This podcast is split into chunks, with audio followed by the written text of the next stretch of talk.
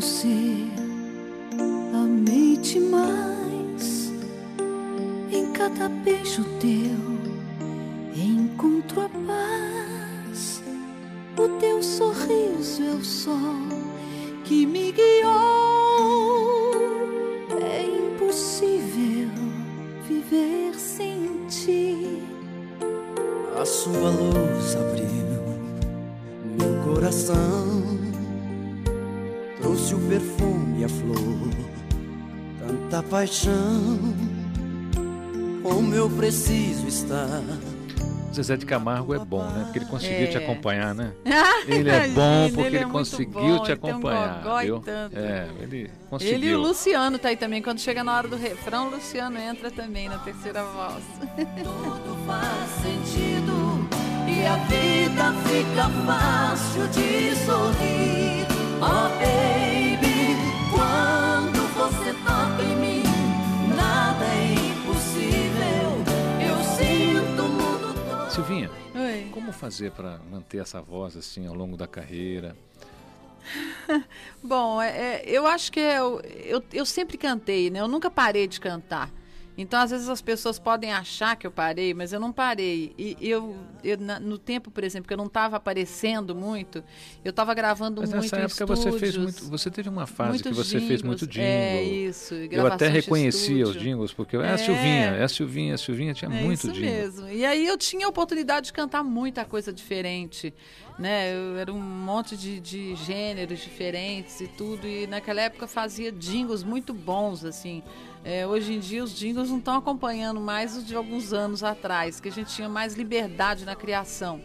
Então, ah, hoje em dia a coisa tá mais varejão, assim, não tá muito artística, né? Os jingles antes eram mais artísticos. E aí, é, isso aí foi muito bom para mim, porque eu nunca enferrujei.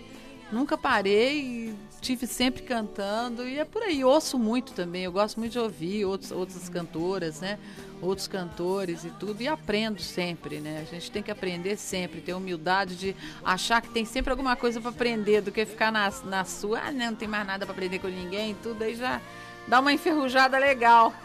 É, você sabe, Silvinha Eduardo, que eu abro as minhas palestras com a seguinte frase: somos eternos aprendizes. É A mesmo. todo instante, a cada É. minuto, a cada segundo. Eu acho que a única disposição que a gente tem que ter na vida é para aprender. É verdade. É para aprender. Eduardo, e você? E essa voz até hoje? Porque o Eduardo arrasa. Vocês viram a música que a gente abriu? Vocês viram que o Eduardo ali, ele arrasa. É, a gente pode dizer que é um rock country, Eduardo? É, na É. verdade. É correto um isso? rock, É isso. É um country rock. Chama country rock. Na verdade, esse disco aí foi feito nos Estados Unidos e eu tive o prazer de ter o produtor do John Lennon na, na produção desse trabalho. Nós fizemos lá, que é o Roy Cicala, né? E tocando com você. E tocando conosco lá também o famoso Edgar Winter, né? E a banda sax. Dr. Sim, né? E que o foi Dr. que fez Sim, que foi toda. a banda que fez comigo lá nos Estados Unidos, no estúdio do Roy. Ficamos lá um mês e meio, mais ou menos, tra- trabalhando em cima e fazendo esse trabalho. E realmente é um, um trabalho muito bom. É pena que o espaço aqui é muito difícil, né? E Por na que você época, acha agora, isso ainda, Eduardo? Por que será que está difícil hoje a gente trazer aqui para a mídia, para as pessoas? Porque as pessoas até gostam. Eu tenho certeza que quando alguém Com ouve, certeza. a pessoa gosta, mas é que a pessoa está num padrão de mídia maciça que o que não tiver na mídia não é bom. Parece Exatamente. até que é isso É. que É, acontece. a verdade. mídia padroniza. Então, de repente, agora é o forró, agora é não sei o que, agora é isso, agora é aquilo. O que acontece, a diferença daqui do Brasil para os outros países, principalmente para os Estados Unidos, é que existe segmento para tudo. Então lá o segmento country nos Estados Unidos é muito respeitado. E eles têm assim mais ou menos mais de 40% do mercado de disco nos Estados Unidos. E depois tem rádio segmentada para jazz, para blues, para todo, para rap, para tudo.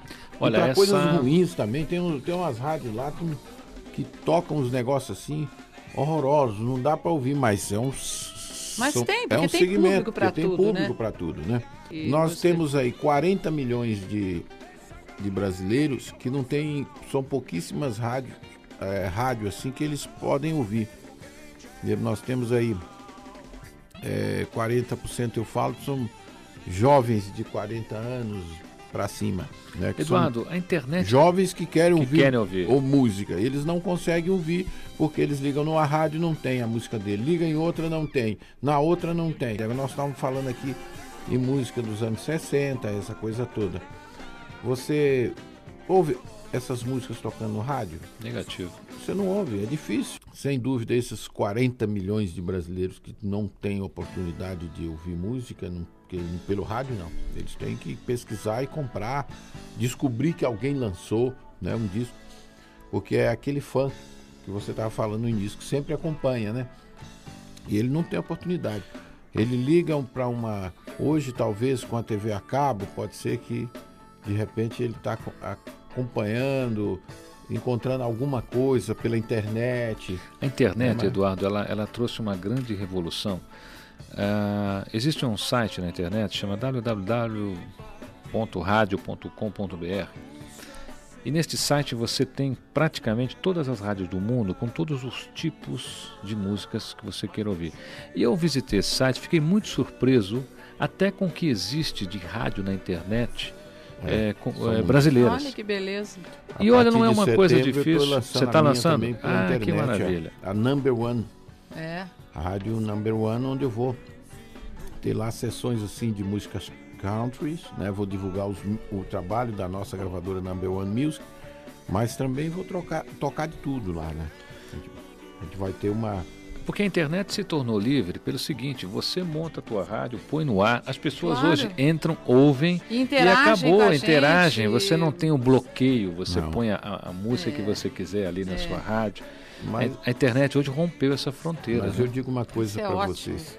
Porque com a internet, você pode ouvir rádio, não é aqui, daqui para nessa na estado de São Paulo, daqui você passa para outra No cidade, já mundo. não Não, escuta você ouve no você- mundo. É, no é- mundo esse inteiro. site agora que eu passei para você, você ouve, você ouve rádio do E o mundo gênero todo. que você quiser, você escolhe ainda, eu quero jazz. Aí você vai lá, Exatamente. você vai ouvir só jazz. Só É. de rádio americana ali, você tem 280 rádios nos Estados Unidos que você Exato, pode ouvir. Você pode ouvir.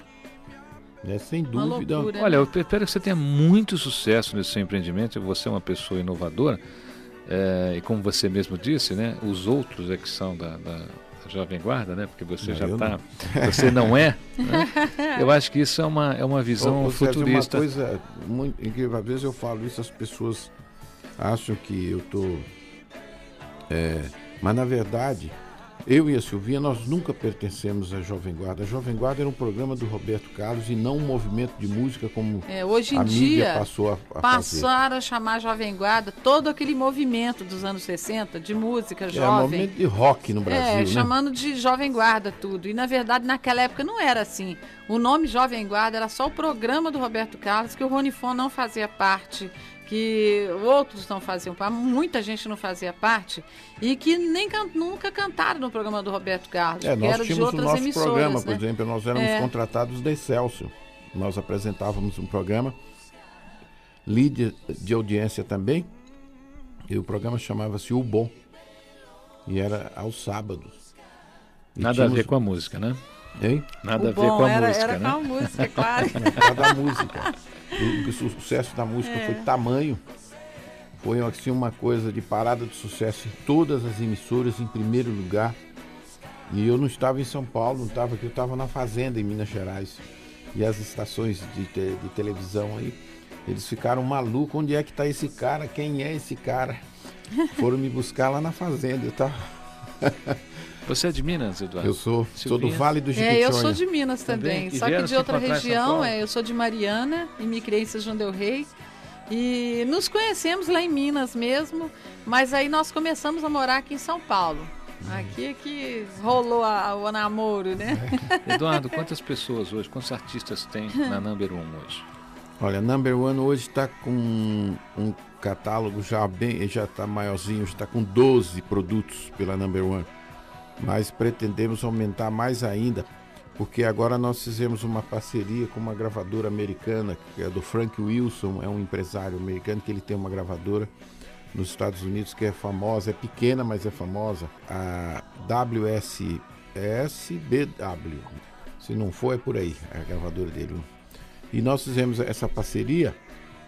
Nós estamos lançando vários discos de cantores americanos, ótimos cantores, assim, de Tem um, inclusive, que está em terceiro lugar, que é o é, é, The Mountain Pythons, The Pythons, Mountain, Mountain the Pythons, on the Pythons. é On the Pythons, que terceiro lugar nas paradas de sucesso americano.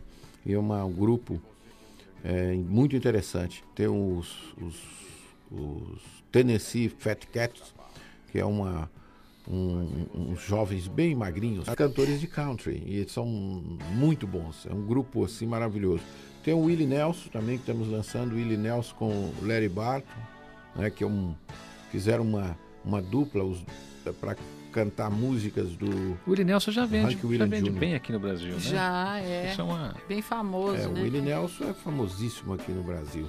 Ela é a raiz do country americano, né? É, estamos lançando essa semana essa coletânea toda de country music, inclusive o pessoal que veio já chegar primeiro, ou na Saraiva, já vão instalar os nossos produtos da Number One. Você sabe que eu fiz tem. algumas tardes de autógrafos, noites de autógrafos em Saraivas, aí por aí afora, é, em cidades do interior também, aqui em de São Campinas, Paulo, é, em Campinas, Campinas, lá no Morumbi. Ribeirão fez também.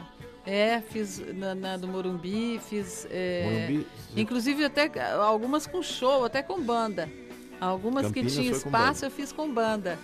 E Que foi lindo. demais, muito legal. Programa Encontro Marcado com César Romão. Fique comigo que eu estarei com você. buscar você.